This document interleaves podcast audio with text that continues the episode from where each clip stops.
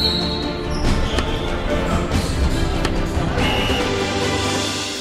E João Felipe Cruz, cá estamos para mais eh, uma Euro Milhões, eh, roda, eh, de segunda a sexta, na Rádio Observador, antes do Jornal das Sete. E hoje és tu quem tem a trombola. Uh, tema do dia. Já passaram dois dias, precisamente, mas o Benfica PSG ainda é tema, porque os adeptos franceses queixam-se agora de revistas abusivas na entrada para o Estádio da Luz, algo que já começa a ser hábito, não é a primeira vez, João? Não, uh, uh, aconteceu o mesmo, aconteceu o mesmo, ou seja... Registaram-se as mesmas queixas. No, no, na recepção do Benfica ao Maccabi Haifa, na primeira jornada jornada da fase de grupos da Liga dos Campeões, os adeptos israelitas queixaram-se precisamente do mesmo. Agora são os franceses do Paris Saint-Germain e já são vários os testemunhos que começaram hoje a aparecer um pouco por toda a, imprensa francesa. Há também uma hashtag a circular no Twitter que é a hashtag Benfica Raped Me, que em inglês, uh, ou uh, na tradução de português do inglês, significa o Benfica violou-me. É, é, é, são acusações gravíssimas, mas vamos, a, vamos aos testemunhos. Um, começamos por uh, duas entrevistas a uma rádio francesa de nome France Bleu Paris. Uma adepta conta que estava tudo a correr bem, como previa, como é normal, até ao momento em que chega a revista corporal. Até aí revistaram-lhe uh, a mala, uh, uma mochila também, sempre revistada, obviamente, por uma segurança. E Candice, nome fictício, ainda não, não consegui perceber, honestamente, tem 24 anos, relata que a segurança começou por tocar uh, no sutiã, colocou a mão nas cuecas e na virilha durante, uh, e passo a citar, um bom bocado de tempo.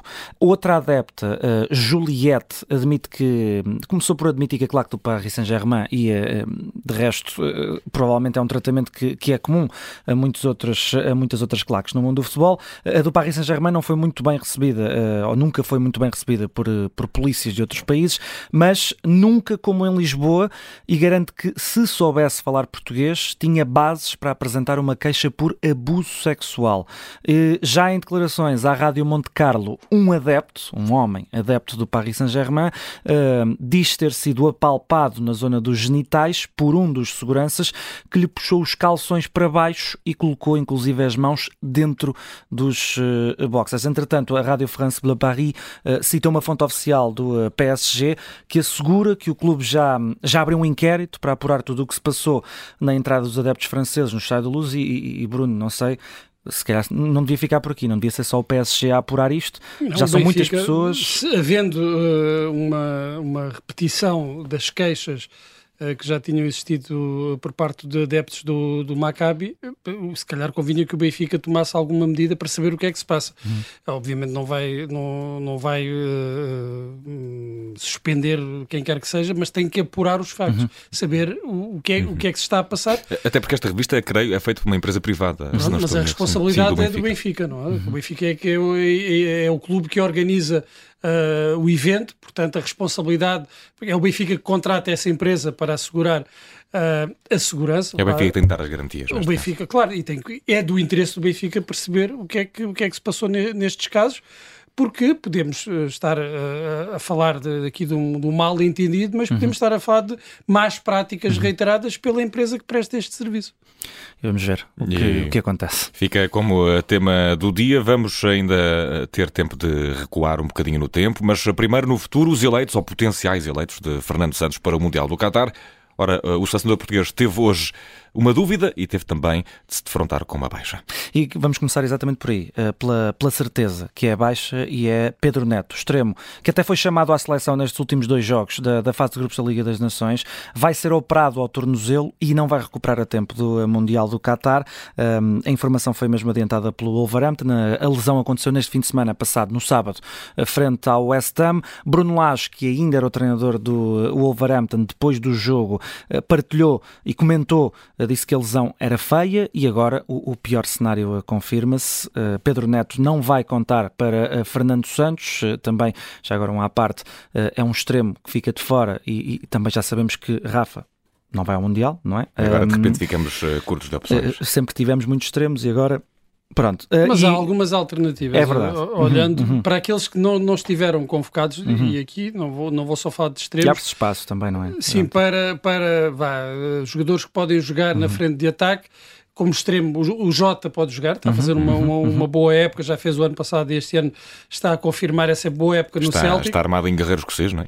Gonçalo Guedes, uhum. Gonçalo Guedes também não esteve nesta última convocatória. Pedro Gonçalves, uhum. que já foi uh, várias vezes uh, falada a sua ausência, também é um jogador que pode jogar uh, na frente de ataque. Uhum. E André Silva, que não, obviamente não é um extremo, claro. mas é mais um jogador que não esteve nesta última convocatória e que também pode uhum. ocupar um dos lugares da frente de ataque.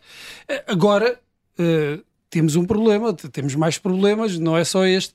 E, e, claro que se Pedro Neto era uma das primeiras uhum. opções de Fernando Santos, não podendo ir, também é um problema para Fernando uhum, Santos. Uhum. E, e, eu estava, estava a referir-me ao Pedro Neto porque por causa das características específicas dele. É um, é um jogador muito veloz, eh, uhum. que uh, agita muito o jogo, precisa, uh, especificamente pela velocidade que, que, que, tem. E aí, o jogador que mais se lhe compara é Rafa. Uhum. Pois, lembrei-me logo de Jata, mas, de, de, Rafa, aliás. Mas há uma dúvida também, e esta aqui. Um, eu... É, no setor onde não Sim, alternativas, assumo... a não ser que exato, se recorra a um jovem, que é, está a ser muito falado, não é? Não, há uma dúvida, é, é num setor onde, como dizes, não abundam alternativas, ou pelo menos alternativas que têm a mesma craveira, vá lá, que é, é Pep, o central do Porto, tem uma entorse no joelho esquerdo, tem uma lesão nos ligamentos, mas não chegou ou não chega a ser ruptura, e a recuperação, sendo assim, não é tão longa, mas vai ficar fora entre 4 a 6 semanas e faltam 6 semanas e uns dias para o Mundial. Eh, pode ficar de fora até pelo menos à penúltima jornada antes da pausa para o Qatar. Eh, falha, de resto, eh, toda, toda, toda a segunda volta vai lá, da fase de grupos da Liga dos Campeões e a ver, vamos se chega a tempo de recuperar. Poderá falhar também a própria preparação, não? A preparação, exato, e se chega a tempo do primeiro jogo para o Ghana e como é que vai ser se calhar o Fernando Santos vai, é obrigado a chamar o António Silva ou pelo menos a passar para a frente da lista. O Fernando Santos uh, tem que perceber uma coisa que eu não sei se já percebeu, eu, eu, pelas convocatórias e pelo tempo que ele tem dado aos jogadores, se calhar não percebeu. Pepe tem 39 anos. Uh, continua a ser um jogador importante, mas até temos visto agora no Porto. Uh, fisicamente está. Começa a dar de si. É, começa uhum. a dar de si, a expressão é, é essa. E Fernando Santos perdeu uma excelente oportunidade para testar essas alternativas para o centro da defesa nestes dois jogos da Liga das Nações. Uhum. Desperdiçou essa oportunidade. E depois até teve aquele episódio caricato do ele Tiago Jaló que se esqueceu do jogador. Pronto, acontece.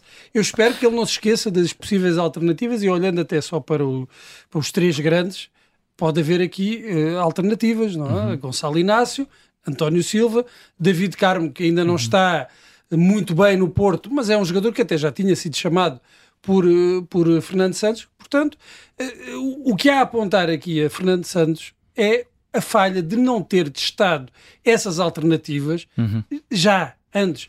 Ele confia muito em Danilo, que é verdade também tem sido utilizado como central no Paris Saint-Germain, mas já podia ter dado uh, tempo de utilização a outros jogadores para saber um, ehm, com quem é que pode contar na eventualidade de Pep uhum ser um jogador de 39 anos, que é. Uhum. Uhum, uhum. E por falar em tempo que passa, que para toda a gente, vamos eh, ao passado, porque faz hoje 20 anos desde o primeiro golo de uh, eh, CR7. Que há 20 anos era o CR28. Sim, boa, boa. e também já passou um tempinho desde o último gol dele. Sim, é também é verdade. Ui, ui, ui. Mas pronto, vamos manter isto otimista e vamos recordar, era dia 7 de outubro de 2002, precisamente, sexta jornada do campeonato, uh, no antigo Alvalade.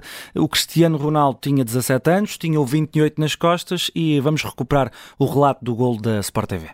Cristiano Ronaldo, ainda bem jogado por Cristiano Ronaldo, é um gol magistral. É um gol, minha Nossa Senhora.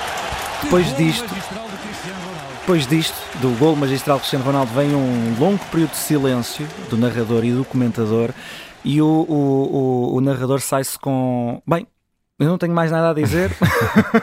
e na verdade foram, ele... foram não palavras proféticas. Não? É? Há, há, dois jogadores que foram fulcrais na jogada, uh, uh, dos quais ninguém se lembra. Para já a assistência, que é do Tonhito.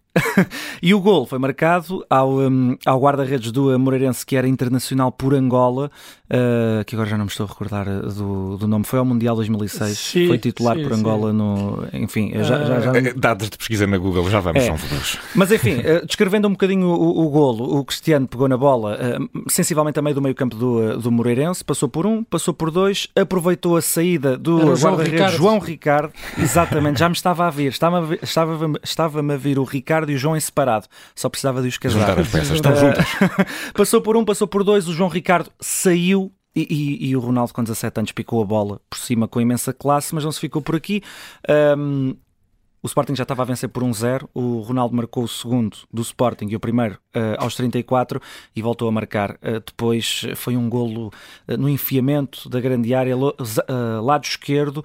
A baliza estava a descoberto e, e, foi, não foi bem um chapéu, foi uma bola mais colocada. Foram dois grandes golos. Os dois primeiros de, de e, Ronaldo. E, pouco usuais para a idade também. E pouco usuais. Não, e isto, isto é, é, a recordação destes golos lembra-nos de uma coisa que por vezes as pessoas insistem em dizer que Ronaldo é trabalho, uhum. Messi é talento, eu, eu até posso conceder que Messi, em, em, termos de talento puro, tenha sido qualquer coisa mais virtuosa. Pronto, esteja num, num, patamar acima. Mas a ideia de que Cristiano Ronaldo é uma espécie de trabalhador uhum. da construção civil do futebol. Este Ronaldo era um malabarista. Era... Claro que era. Ele transformou-se depois numa máquina uhum. goleadora. Isso é verdade. Foi uma opção de carreira até. Sim, exatamente, para onde, para onde dava mais.